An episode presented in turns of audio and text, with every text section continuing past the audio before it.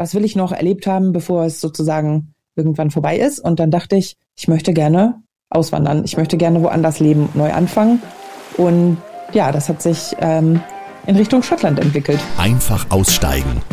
Der Auswanderer-Podcast. Heute, liebe Freunde, hole ich den Dudelsack raus und sitze hier vor dem Mikro schon stilecht im Schottenrock. Denn es geht nach Schottland. Du hörst gleich die Geschichte von Jessica, die 2018 nach einigen Schicksalsschlägen eine Bucketlist gemacht hat. Und ganz oben auf dieser Liste stand Auswanderung nach Schottland. Wie sie lebt im Land des Highlanders und wie Schottland wirklich ist, abseits von den ganzen Klischees, die ich jetzt gerade genannt habe, darüber sprechen wir gleich. Ich bin Nikolas Kräuter. Ich freue mich sehr, dass du auch in dieser Woche wieder mit dabei bist hier bei Deutschlands größtem Auswanderer-Podcast. Ich selbst bin aktuell gerade im Stress mit den Vorbereitungen für meine eigene Auswanderung, denn wie du weißt, wandere ich ja ein zweites Mal aus. Mitte Mai geht es nach Irland und so langsam werde ich doch ein bisschen nervös. Wenn es dich interessiert, wie meine Familie und ich die Auswanderung angehen, was aktuell gerade los ist, was alles noch auf uns zukommt, welche Probleme und Herausforderungen es gibt und gab, dann schick mir doch gerne deine Frage, wenn du eine hast, und zwar an die E-Mail-Adresse neues at derauswandererpodcast.de, also alles zusammengeschrieben, neues at derauswandererpodcast.de, denn ich plane demnächst eine Folge zu machen, wo ich über unsere Auswanderung erzähle und meine Frau ist als Gast dabei. Davon weiß sie jetzt noch nichts, also von diesem unfassbaren Glück, was sie da hat. Äh, ich nehme an, sie hört es jetzt wahrscheinlich gerade und weiß es ab diesem Zeitpunkt. Also, wenn du Lust hast auf eine Folge rund um meine Auswanderung, dann schick mir gerne deine Frage per E-Mail an neues at derauswandererpodcast.de. Die E-Mail-Adresse findest du auch in den Show Notes hier zur Folge. Mein Podcast.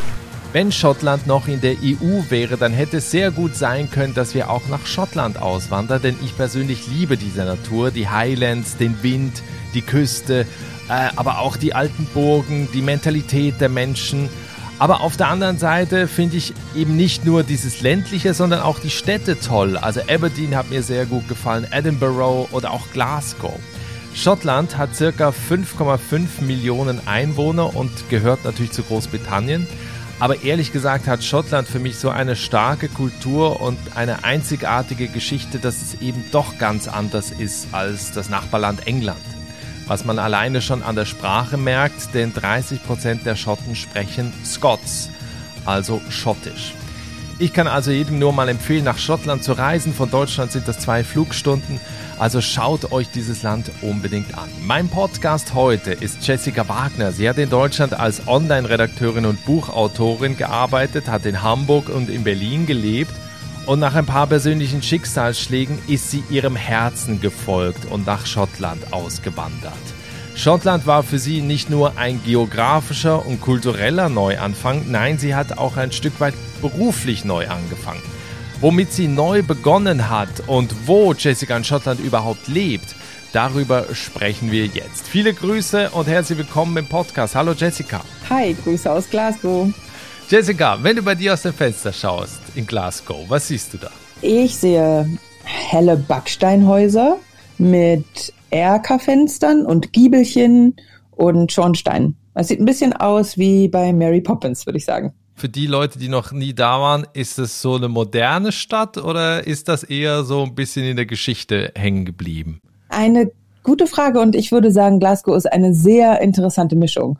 Also hier haben sich die Leute, die für die Architektur zuständig sind, keine Gedanken gemacht um so Kohärenz oder Gesamtkunstwerk oder so. Also was man, was, was mich an Glasgow fasziniert, ist tatsächlich die Architektur und die lässt sich auch ganz eindeutig verschiedenen Epochen zuordnen. Es gibt sehr viele viktorianische Gebäude und ähm, ja, mit so wie gesagt mit den Erkerchen und Giebelchen, aber es gibt natürlich auch die üblichen Bausünden der 70er und 60er und, ähm, mhm. und auch natürlich moderne Gebäude. Aber es ist alles relativ wild zusammengewürfelt und ähm, hängt ein bisschen davon ab, in welchem Stadtteil man sich aufhält. Wie wahrscheinlich in vielen deutschen Städten auch. Ja, hier in Berlin genauso. Aber über Glasgow kommen wir noch drauf zu sprechen, äh, warum du ausgerechnet da gelandet bist. Vielleicht noch kurz einleiten. Normalerweise frage ich ja hier im Podcast meine Gäste an, ob sie Lust haben, mir ihre Geschichte zu erzählen. Hier war es jetzt anders. Du hast dich bei mir gemeldet und hast gesagt, du würdest mir gerne die Geschichte von deiner Auswanderung nach Schottland erzählen. Vielleicht mal kurz noch, ähm, viele wandern ja aus, mich eingeschlossen auch, weil sie Lust haben auf was Neues, weil sie eine Herausforderung suchen. Bei dir waren es, glaube ich, und wir werden jetzt zum Anfang, äh, glaube ich, auch sehr persönlich, einige Schicksalsschläge, die zur Auswanderung geführt haben. Ist das richtig oder was war deine Motivation am Ende? Ja, das stimmt. Also ich hatte ziemlich anstrengende Jahre hinter mir. Ich ähm, hatte eine Krebserkrankung, die ich zum Glück überstanden habe. Ich habe mich dann anschließend um meine Großeltern gekümmert und die also gepflegt und und äh, mich äh, war für sie verantwortlich und habe hab sie auch ins Pflegeheim begleitet und da besucht und äh, mich um alles gekümmert. Ich war auch ganz oft mit in Kranken im Krankenhaus, im Krankenwagen und das war alles sehr anstrengend. Ich bin zum Teil auch bei meinen Großeltern aufgewachsen, deswegen hatten wir eine sehr innige Verbindung. Und ähm, 2016 ist meine Omi gestorben und 2017, sieben Monate später, mein Opi.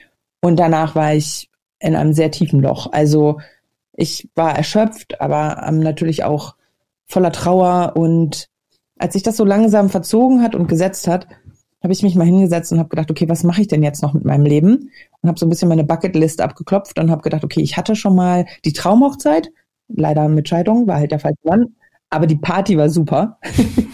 also ich hatte das Haus, ich habe einen Baum gepflanzt. Das mit den Kindern ist ähm, aufgrund der Krebserkrankung nichts geworden. Ich habe Bücher geschrieben und ich war auf einer Weltreise. Was fehlt jetzt noch? Was will ich noch erlebt haben, bevor es sozusagen irgendwann vorbei ist? Und dann dachte ich, ich möchte gerne auswandern. Ich möchte gerne woanders leben, neu anfangen. Und ja, das hat sich ähm, in Richtung Schottland entwickelt. Hat dich denn Schottland angezogen oder war es auf der anderen Seite? Weil es ist, also entweder wird man ja angezogen oder man wird von irgendwo weggedrängt oder äh, flüchtet ja auch. Das ist ja auch immer das, was, was, was man ja gerade jetzt so in Corona feststellt. Viele wollen gerade Deutschland verlassen, weil sie, weil sie eben das hier nicht mehr toll finden. War das bei dir eher eine Flucht oder dass du dich hast äh, angezogen gefühlt hast von Schottland? Also ich würde sagen eher angezogen. Ich hatte schon als Teenager so eine Phase, in der ich mich irgendwie für alles Schottische und Keltische im weitesten Sinne interessiert habe. Identitätsfindung, komplizierte Sache, schwieriges Alter. und ähm, habe das dann aber, das Leben ist dann passiert und ich habe das halt nie weiter verfolgt. Und angefangen hat es damit, dass ich zwischen zwei Jobs war. Ich habe, ähm, ich komme aus Hamburg, aber ich habe eine Zeit lang in Berlin gelebt und dachte so, okay, ich habe jetzt noch ein paar Tage Zeit, habe nicht viel Geld und dann war gerade Angebote nach Glasgow ganz günstig zu fliegen. Und ich dachte, ah, das machst du, du wolltest immer mal nach Schottland. Und dann bin ich hier angekommen und habe mich aus dem Stand in die Stadt verliebt und in die Leute. Ja, und deswegen ähm, ist, das ein, äh, ist es dann Schottland geworden. Also hast du das dann einfach spontan entschieden? Hast du dich irgendwie vorbereitet oder wie, wie ging das vor sich? Jeder, der mich kennt, weiß, ich habe einen Masterplan bei solchen Sachen. Also die Idee kam spontan also was heißt spontan, aber das ist dann so, weißt du, ich glaube manchmal haben Ideen einfach so, die, die so brodeln so vor sich hin, so hinterm Vorhang und entwickeln sich so und plötzlich kommen sie raus als fertige Idee. Und so war das auch mit Schottland. Und dann dachte ich, okay, es wird also Schottland, dann wie mache ich das denn? Und das war echt schwierig, also weil ich nämlich nicht wusste, wo ich anfangen sollte. Und obwohl ich ähm, Journalistin bin, von Beruf auch, war das relativ kompliziert, Sachen zu recherchieren, weil es immer schwer ist, wenn man nicht weiß, wonach man suchen muss. Also wenn man die Begriffe nicht kennt. Und ähm, ja, ich habe mir dann einen 100-Schritte-Plan gemacht, rückwärts sozusagen. Echt? Mhm. Okay. Und habe dann alle möglichen Sachen einfach nacheinander abgehakt und ähm, endete damit, dass ich in ein Flugzeug gestiegen bin. Aber das ist ja jetzt mal cool. Also du hast die, du hast dich richtig akribisch vorbereitet mit so, mit so einem Maßnahmenplan, also quasi was du machst, ne, erstens, zweitens, drittens und so weiter. Also ja, alles im Leben sind ja, es sind, im Grunde lässt sich alles auf sehr viele kleine Fragen zu, runterbrechen. Je, jedes große Problem lässt sich in kleine Fragen unterteilen. Und so war das auch mit, ähm, mit dem Auswandern. Und ich dachte, okay, warte mal, also wie ist das denn mit der Krankenversicherung? Und ja, also was mache ich denn mit meinen Sachen, die ich nicht mitnehmen kann? Und wie sage ich es meiner Chefin? Und ich bin natürlich, bevor ich mich wirklich dazu entschieden habe, habe ich natürlich noch, bin ich noch zweimal nach Schottland und habe gedacht, okay, vielleicht war das nur im Rausch des Moments.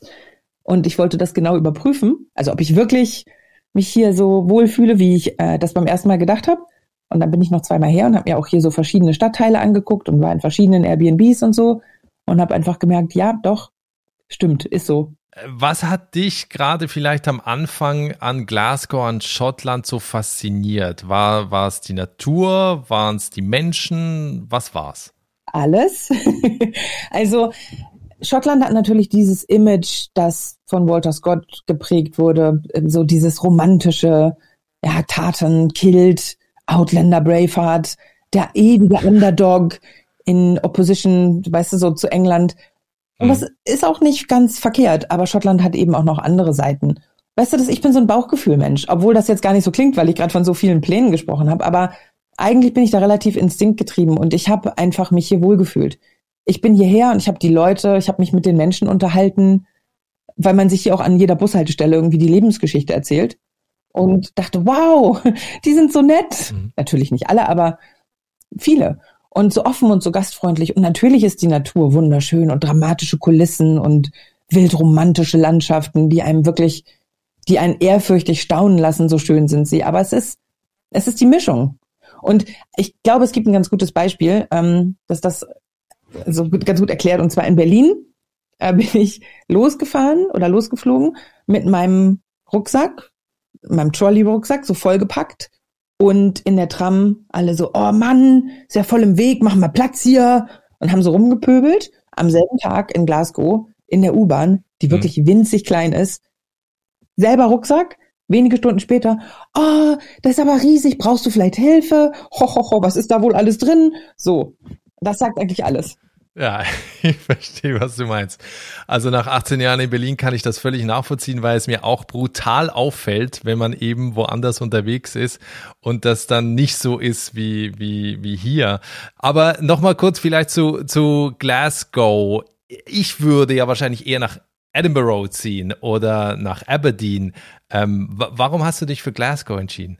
Hm, weil es der Underdog ist so ein bisschen. Glasgow ist halt eine total spannende Stadt mit einer lebendigen Kultur- und Musikszene, mit toller Architektur, genau die richtige Größe von der Stadt, nicht zu klein und nicht zu groß, aber halt so unterm Radar. Weißt du? Also Edinburgh ist halt voll mit Touris, was ja auch total schön ist. Es hat halt diese imposante Burg und die Royal Mile und so ganz viel ähm, mittelalterliche Architektur und es ist halt so ein bisschen das Postkarten Schottland oder wie ich immer sage, das Keksdosen Schottland ähm, es ist so mhm. alles so hübsch hier und das ist total toll. Also wenn ich hier Besucher bekomme aus Deutschland, nehme ich die auch immer mit nach Edinburgh und sage, jetzt musst du sehen, weil das ist auch schön.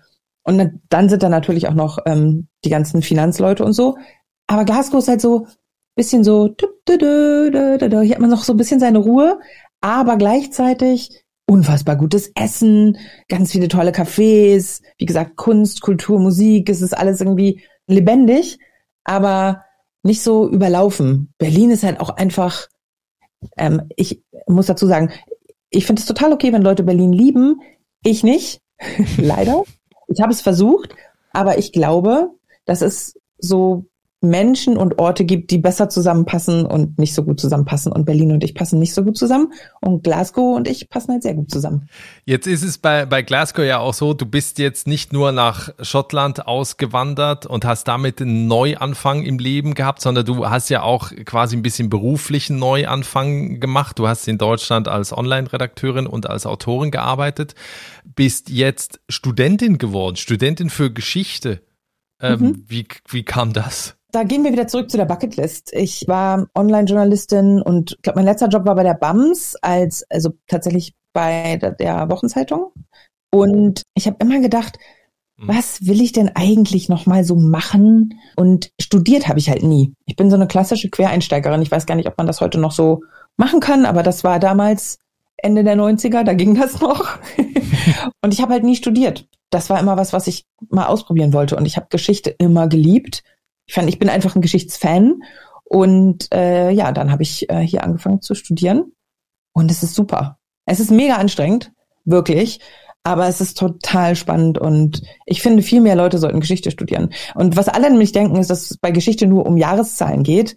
Und klar sollte man irgendwie so einen Überblick haben und manche Events sollte man auf dem Schirm haben. Aber es geht vielmehr um Perspektiven und Entwicklungen und Zusammenhänge. Und ich glaube, das kann nicht schaden, wenn man die versteht ohne jetzt dein äh, Alter zu verraten, aber du bist ja nicht mehr im typischen Studentenalter. Nee. Wie sind dir da die Menschen oder gerade die Studis äh, in Schottland begegnet? Also was sagen die eigentlich, wenn jetzt eine Deutsche rüberkommt und sagt, hier, ich komme jetzt nach Schottland und ich will jetzt hier studieren. Wie, wie reagieren die Leute auf dich? Nicht so, wie man denkt. Also das ist nicht so, dass, dass das irgendwie groß auffällig ist. Es gibt nämlich sehr viele mature Students, wie man hier sagt. Das liegt vermutlich daran, okay. dass ähm, das hier viel leichter ist ähm, für ältere Menschen oder was ist ältere Menschen, aber Leute, die eben keine 19 sind, dass man hier nochmal sozusagen einen zweiten Bildungsweg einschlägt. Das ist ja viel, viel einfacher, weil man ähm, in, ich habe das auch mal, ich habe mich da in Deutschland auch vor Jahren mal erkundigt und da muss man dann irgendwie x tausend Millionen Nachweise bringen und irgendwelche kruden, wilden Prüfungen machen und es ist alles extrem kompliziert.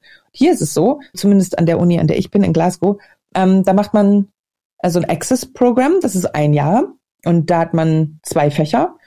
Ähm, wie lange, wie viele Stunden, lass mich überlegen, ich weiß es gar nicht, jeweils zwei Stunden, glaube ich, in der Woche und äh, schreibt auch Hausarbeiten und so. Und dann am Ende macht man eine Prüfung und wenn man die besteht, dann kann man studieren. Ganz einfach. Und wie geht das mit der Sprache? Also ich meine, ich spreche auch Englisch, aber jetzt ein Geschichtsstudium in, in Englisch zu machen, ist ja schon sehr anspruchsvoll, oder nicht? Ja, also man muss, man muss die Sprache auf jeden Fall nachweisen durch einen Sprachtest. Ähm, das ist so eine Voraussetzung, die die Uni hat. Und da habe ich ähm, so ein ILTS gemacht. Das ist so ein ja. standardisierter Test. Und äh, da gibt es auch eine Academic Version. Und da habe ich mich darauf vorbereitet. Natürlich, stand auch auf meiner Liste. Übungsbuch bestellen und, und vorbereiten. Und das habe ich gemacht. Und ähm, ich habe, ich war ja zwischendurch auf Weltreise, was ganz gut war. Dadurch, also selbst wenn man da jetzt nicht perfekt Englisch spricht, aber da lernt man das, dass man gar nicht perfekt Englisch sprechen muss, um sich verständigen zu können. Und das geht. Also klar, Bisschen Sprache muss man schon können, also bisschen mehr als bisschen. Mhm.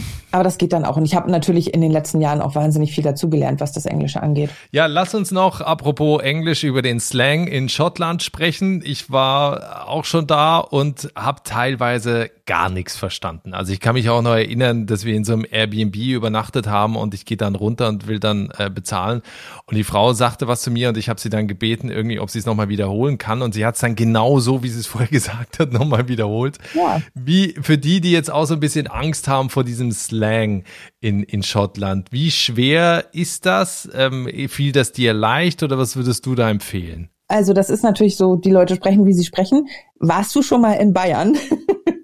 Ja, klar. Ja, ich verstehe da nix. Also, das ist einfach, das ist ein bisschen Gewohnheitssache. Es gibt hier mehrere Sprachen. Eine der Amtssprachen ist Englisch und äh, die wird halt mit regional, das wird halt, diese Sprache wird mit regional unterschiedlichem Akzent gesprochen.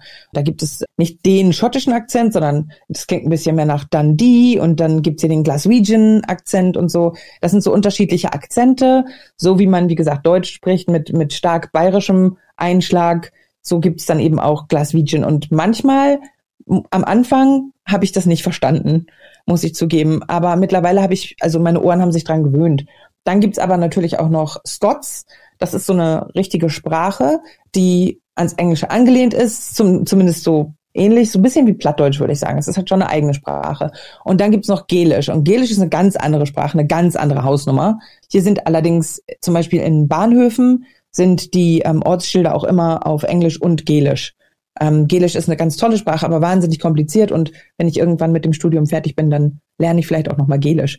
Aber man, man gewöhnt sich an, an den Akzent. Ist das eigentlich, wie, wie hast du die, die Leute auch erlebt, wenn man das eben teilweise nicht versteht? Oder hast du, kennst du vielleicht auch andere Deutsche, die da, die da leben, die da manchmal Mühe haben, wie dann die Leute auch reagieren? So ein bisschen lustig. Ich kenne tatsächlich keine anderen Deutschen. Aber es liegt auch ein bisschen ah. daran, dass ich ja nicht aus Deutschland weggegangen bin, um mit, mit anderen Deutschen rumzuhängen. Ähm, es gibt, die Leute sind hier echt, also an der Uni ist es sowieso relativ international. Also gibt es Leute aus allen möglichen Ländern. Da habe ich auch ähm, eine junge Dame aus Deutschland kennengelernt, einen jungen Mann aus Russland, dann gibt es also einen Brasilianer, es gibt Leute aus wirklich überall. Grundsätzlich sind die ähm, Schotten aber sehr offen und interessiert und neugierig und und freundlich und lustig. Also die sagen mal, oh ja, ja, ja, ich hatte auch Deutsch in der Schule. hier, ich kann noch, ich kann noch was. Und dann sagen die einem einen Satz und freuen sich. das ist einfach total niedlich.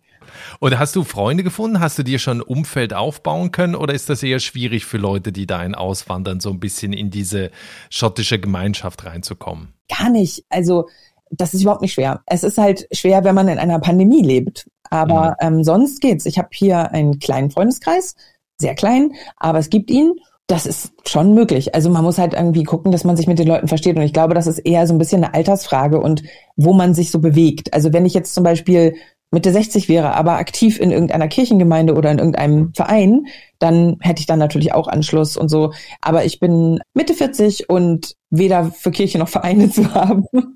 Deswegen, ich habe halt, da muss man halt gucken, wo man halt Leute trifft. Und wenn man in so einer Pandemie ist, dann ist das halt schwierig. Aber ich habe hier ähm, ein paar Leute, mit denen ich mich regelmäßig sehe und ähm, die extrem nett und lustig sind. Es gibt einige Leute, die sagen, Auswandern innerhalb Europas ist ja gar nicht richtig Auswandern, weil das ja doch alles irgendwie sehr ähnlich ist.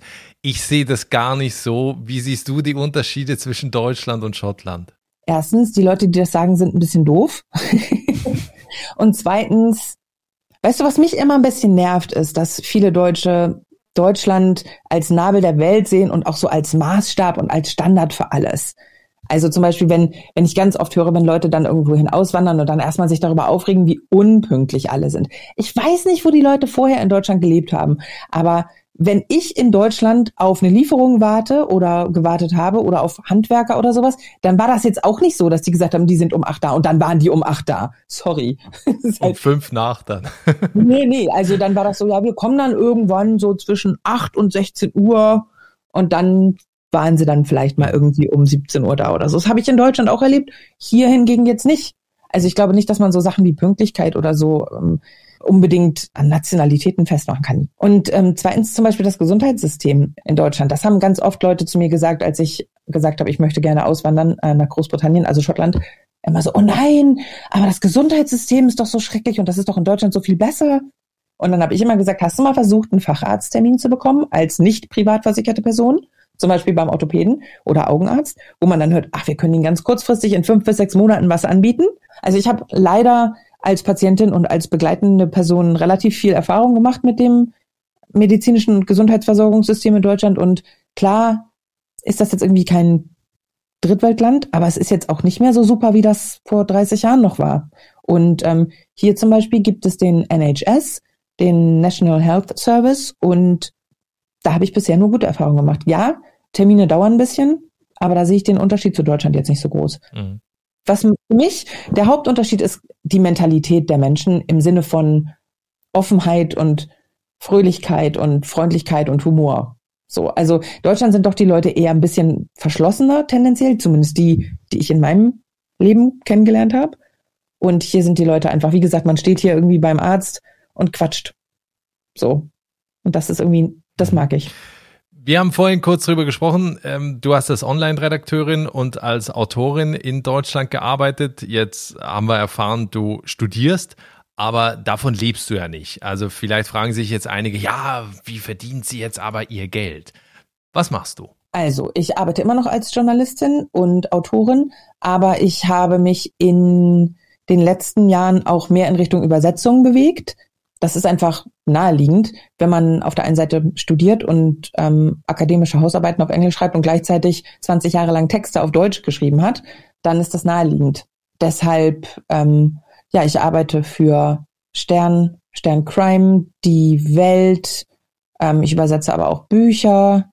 Und ja, also ich habe verschiedene Kunden, für die ich übersetze und ab und zu schreibe ich auch noch Artikel und Bücher. Und du hast auch einen eigenen Blog, da verweise ich gerne drauf. Und zwar die Webseite heißt Jesse from the Blog. Und da gibt es ganz viele Infos rund um Schottland, also ganz viele Tipps auch für die Leute, die nur dahin reisen wollen, empfehle ich unbedingt da mal drauf zu schauen, wer dahin auswandern möchte sowieso. Und da schreibst du auch relativ viel, ne? Das ist äh, sehr aufwendig, was du da alles machst. Ja, das stimmt. Aber ähm, das hat sich jetzt auch über die letzten Jahre angesammelt. Ich mache das mehr oder minder regelmäßig. Ich habe jetzt aber zusätzlich seit Januar auch noch einen Newsletter, der heißt What's Up Scotland. Ähm, der kommt einmal im Monat. Gerade arbeite ich noch an so einem Schottland Guide, der nennt sich nach Schottland auswandern, wo ich sozusagen alles das, was ich selber mich gefragt habe, bevor ich hierher gekommen bin, beantwortet habe. Also wie ist das mit der Krankenversicherung? Ähm, regnet es wirklich die ganze Zeit? Ähm, gibt es echt nur Haggis und Porridge? Ähm, was, was hat es mit Robert Burns auf sich? Keine Ahnung. Also all diese Sachen. Ja. Ähm, was muss ich eigentlich, wie ist das hier mit der, mit dem Job? Und das, ich bin natürlich vor dem Brexit hierher. Das heißt, es hat sich ähm, einiges geändert, aber da habe ich mich eingelesen in die ganzen Visa-Regeln, der britischen Regierung. Ja, weil eigentlich, das habe ich vorhin auch gedacht, wäre es ja total geil, diese Liste, die du gemacht hast mit diesen 100 Punkten, die könntest du natürlich auch weitergeben, ne? weil da profitiert man natürlich extrem, würde ich sagen. Da habe ich auch überlegt, das sollte ich vielleicht auch tatsächlich mal machen, aber die ist zum Teil halt relativ individuell. Also das kann man nicht unbedingt immer so alles so verallgemeinern, weil das eben auf meine spezielle Situation zugeschnitten war. Aber grundsätzlich ähm, ist das auch noch in Arbeit, wenn das Semester vorbei ist. Okay. Lass uns auch über Geld reden, weil wir jetzt gerade so ein bisschen eben über dein Einkommen, also ne, wie, wie du halt Geld verdienst. Was kostet das Leben in Schottland? Wie teuer ist es? Wie muss ich mir das vorstellen? Witzig, dass du das sagst. Da habe ich gerade einen Blogpost zugeschrieben äh, zu den Lebenshaltungskosten in Schottland. Das kommt ein bisschen drauf an. Also ich würde sagen, was Miete angeht, ist Schottland zum Teil günstiger. Natürlich wie überall regionale Unterschiede. Also die großen Städte sind natürlich teurer. Ähm, Edinburgh und St. Andrews und Aberdeen und so, Glasgow, das ist alles ein bisschen teurer. Aber ich habe mal spaßeshalber irgendwann geguckt, was ich für das Geld in Deutschland oder beziehungsweise in Hamburg, in meiner alten Heimatstadt, mir leisten könnte. Und das war, glaube ich, eine Einzimmerwohnung in Eidelstedt oder so. Das mhm. hat sich hier schon, klar sind die Mieten gestiegen, aber das hat sich hier schon nicht so dramatisch entwickelt. Also die Mieten sind etwas günstiger und ansonsten ist es so more or less irgendwie, das ähnelt sich. So ein Flat White kostet irgendwie zwei Pfund siebzig. Lidl und Aldi gibt's hier auch. Und das, also man kommt hier ganz okay klar, würde ich sagen. Ja, weil es ja auch immer die, die, die Geschichten hier in der Presse gibt, jetzt seit dem Brexit sind die Regale leer und so weiter. Erlebst du das? Ja, also was heißt leer? Ähm, es gibt Lücken. Daran hm. habe ich mich aber gewöhnt. Das ist ein bisschen schräg, wie schnell man sich dran gewöhnt. Als ich zu Lidl gegangen bin und dann waren da halt einfach so, und das ist jetzt immer noch so, jede Woche oder bei Aldi gibt's halt einfach Sachen nicht. Da sind dann einfach Nudeln sind dann aus oder Sellerie ist nicht da Blaubeeren haben wir nicht. Und äh, ja, dann macht man halt was anderes. Ich kann mich noch erinnern, da gab da in Brandenburg gab's so einen Laden, da war so ein Schild dran, was wir nicht haben, brauchen Sie nicht. ja. immer, immer sehr treffend. ähm, für Leute, also deswegen, also auch Restaurantbesuche und sowas, das würdest du auch sagen, hält sich ungefähr die Waage mit dem, was man jetzt ausgibt in München und in Hamburg, äh, wenn man jetzt da essen geht. Auch da würde ich sagen, kommt drauf an, wo und wie. Aber ähm, man kann hier für einen Zehni kann man sich ja ganz gut verköstigen. Also zehn, zehn Pfund, was sind das jetzt, zwölf Euro oder so? Keine Ahnung. Chips, also Pommes gibt's, das ist lustig, das muss man auch, das darf man nicht vergessen. Chips, also wie wir sie kennen, heißen hier Crisps und Pommes heißen hier Chips. Ja, total blöd. Mind blown. Auf jeden Fall äh, kann man hier so eine Portion Pommes oder so äh, gibt halt auch irgendwie für, für, für drei Pfund und mhm. mit, mit alles. Ganzen Tag Pommes essen. Wo siehst du Möglichkeiten für Auswanderer in Schottland? Gibt es Dinge, wo du sagst, ah, das hat Potenzial, also da müsste mal jemand kommen und das machen? Gibt es Jobs beispielsweise auch, wo Deutsche gesucht werden? Siehst du da Möglichkeiten für Leute, die jetzt eben nicht wie du remote arbeiten für, für deutsche ähm, Auftraggeber? Ja, da könnte ich jetzt äh, wahrscheinlich einen zehnminütigen, äh, zehnminütigen Impulsvortrag geben. Ähm, es ist ist, es ist alles seit dem Brexit, äh, mit dem Vollzug des Brexits, ist es alles komplizierter geworden. Man muss dazu sagen, dass Schottland ein bisschen anders tickt als England in der Hinsicht. Schottland ist ein Land, das zu wenig Leute hat und auf Einwanderung angewiesen ist. Aber Immigration liegt in Westminster. Also das entscheidet eben nicht die, das schottische Parlament, sondern das entscheidet das Parlament in London. Und äh, wenn da Pretty Patel und das Home Office ähm, verschärfte Einwanderungsregeln verhängen, dann muss da Schottland mit, ob es will oder nicht. So, und deswegen gelten für Schottland die gleichen Einwanderungsregeln wie für den Rest äh, von UK. Und das ist tatsächlich so, es gibt bestimmte Berufe, die besonders nachgefragt sind. Also man braucht eine bestimmte Punktzahl und diese Punktzahl setzt sich aus verschiedenen Dingen zusammen, damit man so ein Arbeitsvisum bekommen kann. Dazu gehört unter anderem Sprachkenntnisse. Man muss ein bestimmtes Gehalt vorweisen. Man braucht ein Unternehmen, das sozusagen als Sponsor fungiert und sagt, okay, Person XY fängt bei uns an. Und dann ist es so, dass es eine Shortage Occupation List gibt. Das heißt, Berufe, die besonders nachgefragt sind. Zum Beispiel Rohrschweißer und aber auch Konzertmusiker und in Schottland natürlich alles, was so ähm, mit Hightech zu tun hat, Biotech, aber auch Energiesektor, Ingenieurswesen. Das sind so Sachen, die nachgefragt sind. Aber da gibt es halt diese Liste mit besonderen Berufen, die eine besondere Punktzahl bekommen. Und dann muss man halt diesen, diesen Einwanderungsprozess durchlaufen. Jetzt mal abgesehen noch von, von, der, von dem ganzen Immigration-Prozess, gibt es da sonst noch Ratschläge, die du Menschen mitgibst, die nach Schottland kommen wollen, die möglicherweise vielleicht auch eine falsche Vorstellung haben, wie das Leben da ist? Es ist nicht alles Braveheart, Outlander und so weiter. Es gibt hier auch ganz konkrete Probleme. Wie jedes Land hat auch Schottland Probleme. Schottland hat ähm, die höchste Zahl an Drogentoten in Europa. Also Abhängigkeit ist hier ein Problem und zwar durch alle Klassen und Schichten hinweg. Dann ist natürlich, gibt es so, es klingt natürlich alles ganz romantisch, ja, in einem Cottage irgendwo in den Highlands, aber dazu muss man sagen, dass im Winter ist da nichts. Zum Teil ist da die Infrastruktur auch nicht gut. So, das heißt, es gibt dann einen einzigen Laden, das ist ein, das ist ein, eine Poststation, das ist so ein Post, ähm, Postladen, wo man auch was kaufen kann und seine Post verschicken kann. Und die machen ähm, immer mehr zu. Das heißt, die Infrastruktur wird halt immer schlechter. Dafür hat man aber im Sommer das Problem, dass halt einfach Touristenhorden einfallen und an die Strände kacken. Na wirklich, das ist ein Problem, gerade äh, die N500 äh, entlang. Und dass Immobilien auch wahnsinnig teuer werden, weil sich die Leute alle irgendwie ähm, ein schönes Ferienhäuschen kaufen, aber Leute, die dort leben, äh, sich da zum Teil das Wohnen nicht leisten können. Also solche Probleme gibt es in Schottland auch.